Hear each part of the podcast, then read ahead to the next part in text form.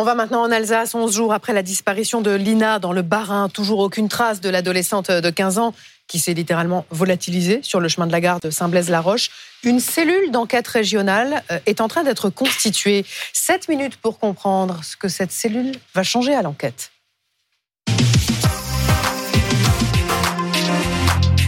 Et avec nous pour en parler, Mélanie Bertrand qui est à pleine. Bonjour, Maxime Brandstetter du service police-justice de BFM TV également et Marc Roland, le porte-parole de l'APNM, gendarme et citoyen. Avant de vous entendre un témoignage ce matin, celui de l'une des amies de Lina qui s'appelle Sarah et qui ne veut pas croire que Lina serait montée dans la voiture d'un inconnu. Selon moi, à mon avis, euh, elle, a dû, euh, elle a dû être enlevée en voiture. Pour moi, c'est pas possible autrement, dans le sens par quelqu'un qu'elle connaît en tout cas quelqu'un qu'elle connaît, parce qu'elle ne monte pas dans la voiture des inconnus, elle reste quand même assez méfiante. Elle ne va pas donner. Euh, elle va pas monter dans la voiture d'un inconnu comme ça. Euh, même s'il lui propose d'aller à Strasbourg, que ça pourrait l'arranger ou quoi que ce soit, elle préférerait prendre le train que de monter quelqu'un qu'elle connaît pas. Parce qu'elle connaît les risques. Elle peut toujours monter dans la voiture de quelqu'un qu'elle connaît pas. Ça se trouve, elle, euh, elle sentait la personne en confiance et au, final, la personne était mal intentionnée. Mais cette hypothèse-là, j'y pense pas trop parce que vraiment, elle est méfiante. Mélanie Bertrand, vous êtes à pleine. La piste d'une voiture dans laquelle Lina serait montée, est-ce que c'est une piste sur laquelle les enquêteurs travaillent toujours ce matin? C'est sans doute une piste sur laquelle effectivement les, les, enquêteurs continuent de travailler, même si nous n'avons pas assisté euh, à de nouvelles fouilles, à de nouvelles perquisitions, comme ça avait pu être le cas euh, en fin de semaine dernière.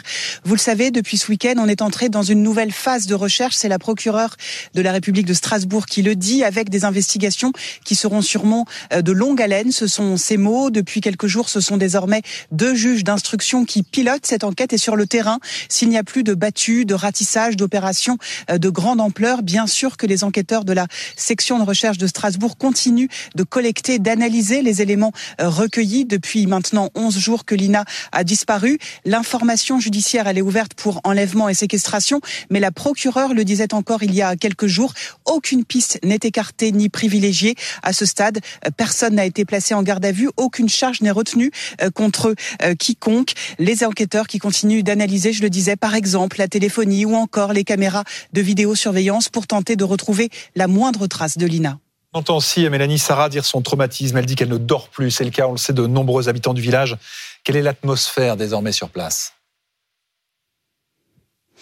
Eh bien, j'ai envie de vous dire qu'on est que les villages de plaine, les, les hameaux aux alentours retrouvent petit à petit leur calme. Pour vous donner un exemple, depuis qu'on est arrivé sur place ici euh, dimanche, on n'a croisé aucun véhicule de gendarmerie. Les journalistes euh, quittent peu à peu la zone. On est loin de l'agitation médiatique euh, des premiers jours. La famille de Lina aussi a choisi de plutôt rester en retrait. Sa maman n'a pas donné de nouvelles interviews ces derniers jours. Et pourtant, eh bien, la disparition de l'adolescente est sur toutes les lèvres. Hier encore, on a pu constater nous-mêmes euh, qu'elle alimentait les conversations dans les cafés, dans les restaurants euh, du coin. Et c'est la raison peut-être pour laquelle sans doute une cellule psychologique est à nouveau mise en place aujourd'hui ici euh, à Plaine. Elle va ouvrir dans une demi-heure maintenant jusqu'à midi pour accueillir les riverains, les habitants du coin qui auraient besoin de parler, de s'exprimer. Le médecin coordinateur me disait nous serons quatre, trois psychologues et un psychiatre parce que la semaine dernière on a eu affaire à des parents qui cherchaient les bons mots pour rassurer leurs enfants, des adolescents qui ont le même âge que Lina, qui vivent dans les mêmes villages et qui sont en situation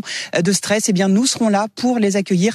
La semaine dernière, pour vous donner une idée, une dizaine de personnes s'étaient rendues ici sur place. Merci Mélanie. En réalité, ce que vous décrivez dépasse largement le simple cadre de, de Plaine. Euh, l'histoire de Lina est dans tous les esprits, dans, dans toute la France. Maxime, BFM TV a appris euh, hier qu'une cellule d'enquête régionale était en train de se constituer à Plaine. De quoi s'agit-il exactement?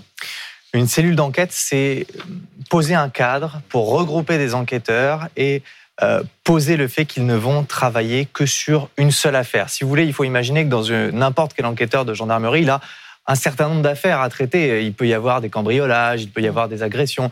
Eh bien, quand il y a une grosse affaire, comme cette affaire, comme parfois des cambriolages en série, comme par exemple pour le petit Émile, on décide de créer une cellule d'enquête, c'est-à-dire qu'on regroupe des enquêteurs qui vont ne faire que ça. Ils vont travailler uniquement sur cette affaire chaque jour pour essayer de, découvrir la vérité.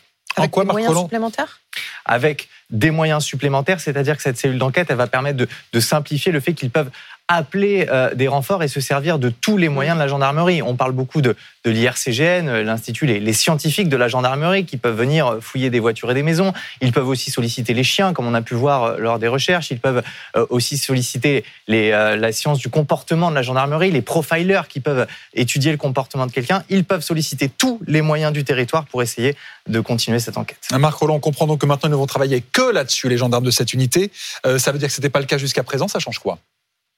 Si, tout à fait, mais désormais, euh, avec la phase judiciaire renouvelée au titre de l'information judiciaire, euh, la gendarmerie a décidé, à juste titre, et c'est souvent le cas, euh, d'armer une cellule d'enquête, une unité provisoire de pôle judiciaire, et comme le disait Maxime Brandstetter, une unité qui regroupe des officiers de police judiciaire avec des compétences, des spécialités, des technicités variées pour aborder un dossier souvent complexe parfois sérielles, sensibles, mais toujours graves. Euh, il y a des moyens scientifiques aussi qui vont être mis à la disposition de, cette cellule. Est-ce que ce sont des moyens supplémentaires avec, euh, par exemple, des outils qui n'auraient pas encore été utilisés jusqu'à présent, Marc? Euh, L'ensemble du spectre de la chaîne criminalistique a été utilisé et on observera d'ailleurs que dans toutes les grandes affaires, le schéma criminalistique et scientifique accompagne toujours le process de l'investigation judiciaire. Aujourd'hui, nous sommes arrivés à un stade où l'exploitation et les retours des premières analyses, des premières réquisitions vont commencer à parvenir aux enquêteurs, à eux maintenant de les mettre en exergue, une sorte d'émulation et de d'émulsion des éléments de retour pour les mettre en cohérence et surtout identifier de nouvelles pistes de travail. La constitution de cette équipe, ça nous dit quoi en fait de, de l'enquête, de l'endroit où elle en est? Ça nous dit surtout que désormais, on va rentrer dans le temps du silence pour autant, le procureur avait une liberté de communication en opportunité pour des motifs d'intérêt public. Désormais, euh, la phase visible de l'investigation va s'amenuiser et on va rentrer vraiment dans les investigations judiciaires qui seront complètement occultées euh, de la presse pour garantir à la fois l'équité du procès pénal, mais surtout euh, le succès de la manifestation de la vérité en évitant de polluer à la fois les enquêteurs, mmh les témoins, les magistrats et d'alerter le cas échéant le suspect. Merci à tous les trois d'avoir été avec nous euh, ce matin dans ce 7 minutes pour comprendre.